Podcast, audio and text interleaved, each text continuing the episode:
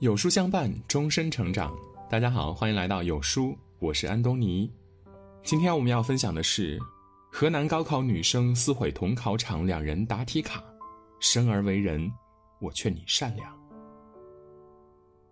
刚刚过去的高考，有个新闻被淹没在无数的信息里。七月八号，河南平顶山的考场里，考生们正在紧张的答题。突然，一个女生从座位上窜起，抢夺后排男生的答题卡，然后当场撕了个粉碎。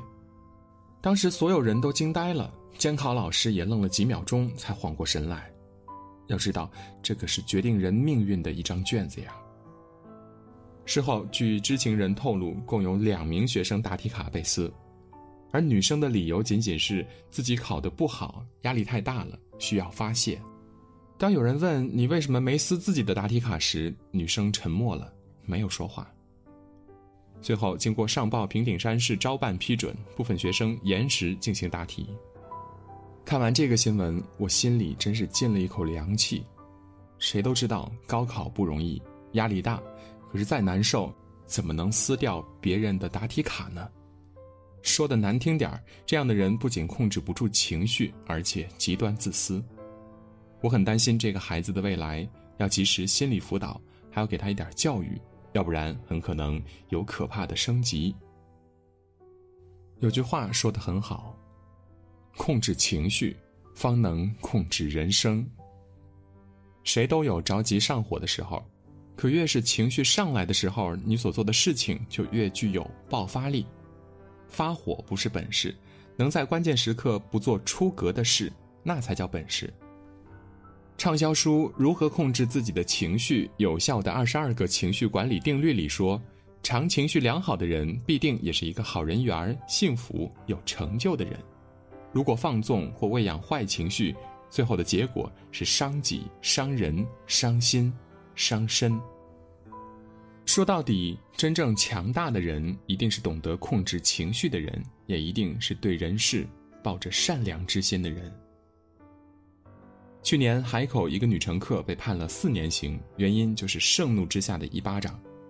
女乘客陈某因质疑公交司机多收一元的车费，在车辆仍在行驶过程中给了司机一巴掌。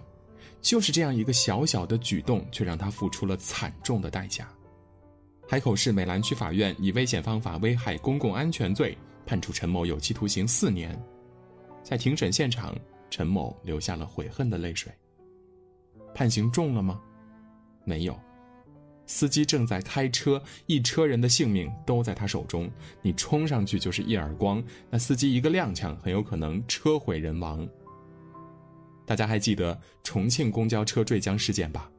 不就是因为乘客和司机口角，乘客抢夺方向盘，最后全车人一起坠江，无一生还。有句话说得好。成年人的世界，什么情绪，什么命。这些年，社会上的戾气越来越重了，有时候到了匪夷所思的程度。比如前段时间，杭州女子小丽因为怀疑男友在外面有女人，冲进厨房操起一把菜刀向男友扔了过去，男友一躲，菜刀从窗口径直掉了下去，砸中了楼下停放的一辆路虎揽胜。在海南第七幺六六动车上。乘客杨某因前排乘客李某不小心碰倒他的水杯，竟将一杯开水灌进李某的衣领，造成对方轻伤二级。除了赔偿对方医药费七点七万元外，还因涉嫌故意伤害罪被提起了公诉。一个人在情绪失控之下，智商真的等于零，而你做的每一件事情，到头来都是害人害己而已。世界的真相就是，社会不是你爸妈，没人会为你买单的。在这个充满戾气、浮躁的社会里，善良真的已经变成了一种罕见的品质。前几天，安顺市公交坠湖时，贵州镇宁法院法警陈洋洋路过，他看到有人落水，不会游泳的他拾起水中的救生用具穿上，毫不犹豫地跳入水中，和其他人一起救起了六名溺水者。但因为自身体力不支溺水，被送到医院抢救，在病床上躺着的他一再说：“要能早到一会儿就好了。”其实他已经做得足够好了。如果他没有勇气和善良，那六名落水者可能就活不过来了。生活里，我们每个人都曾抱怨世态炎凉、社会凶险，我们每个人也曾对人性深深厌恶，甚至绝望。可这世界上多的是你不知道的温暖，心里的冰再厚，也会被人性中的美好瞬间所融化。前年开车回家的林先生看到一个小女孩要过马路，他减速停车礼让，走到一半，小女孩突然停了下来，向林先生深深的鞠了一个躬。这个举动呢，深深的感动了林先生，也感动了数万网友。寒冬凌晨的青岛，深夜的末班车上，每个人都归心似箭。突然，一位父亲抱着发高烧的孩子，光着脚冲上公交车，用近乎吼叫的声音对司机师傅喊：“三一，快点儿！”这司机师傅一言未发，立马发动车子，快速抄小道，将父子送往医院。而所有乘客没有一句怨言，默默的守护着这个小小的生命。医院里，九十六岁的老人要做检查，女儿多次试图背他上楼，但都未成功。此时，一名医生刚好路过，询问了几句后呢，便将老人抱上了楼。检查完毕，又将老人抱下楼。生老病死是时间的无情，但总有人在爱着你。大雨突降的夜晚，送餐小哥发现一位坐轮椅的老人，赶忙停下车，把自己的雨伞和雨衣拿给老人，仔细确认老人不会被淋湿后，他才赶忙冒雨继续送餐。社会上有人喜欢指责世风日下，道德滑坡，可是，与其不断的指责，不如让自己亲手去改变；与其抱怨，不如尽己所能的去帮助他人，善待他人。《增广贤文》中说：“但行好事，莫问前程。”没有谁的人生是无灾无难的，真正幸福的人，不是一辈子遇不到厄运，而是每每厄运降临时，都有人在黑暗里推他一把。世界自有其法则，你若善念长存，上天终会眷顾；须知念念不忘，必有回响。千千万万个普通的个体。所组成了这个不完美的世界，也许一个人的力量看上去很微弱，但请你相信，一个个小小的善意聚合在一起，便是那寒冷的夜里，我们温暖彼此唯一的光。孟子讲：“人有四端，恻隐之心，人之端也；羞恶之心，义之端也；辞让之心，礼之端也；是非之心。”智之端也。恻隐之心排在第一位。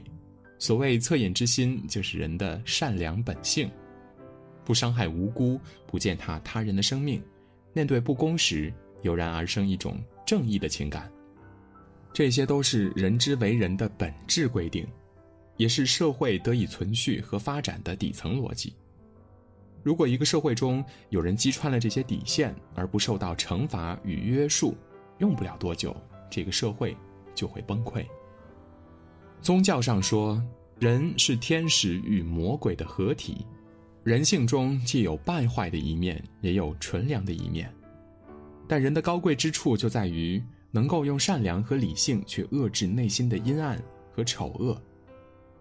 有句话说得好：“你的善良可以带着锋芒，不要把这个世界让给那些坏人。”所以，虽然这个世界上总有许多不可思议的坏人坏事儿让我们灰心丧气，但生而为人，我仍然劝你善良。善良可能让你无法名利双收、飞黄腾达，但一定是人生路上最好的修行。每个人都要为自己的行为买单，控制好情绪，才能控制好人生。有书早晚安打卡又更新了。这次我们增加了阅读板块，让你在每天获得早晚安专属卡片的同时，还能阅读更多的深度好文。快扫描文末的二维码，开启美好的一天吧。听完今天的文章，有书君有件事情想跟大家说。有书友反馈说，最近不会按时收到有书的文章了，那是因为公众号现在不再按时间推送，而是有了新的算法。如果您跟有书互动多，有书就会出现在列表靠前的位置。如果您想要更多的看到有书，就麻烦您点一点再看，多和我们互动，这样有书就能出现在您公众号靠前的位置了。走心的朋友越来越少，所以您才对我们越来越重要。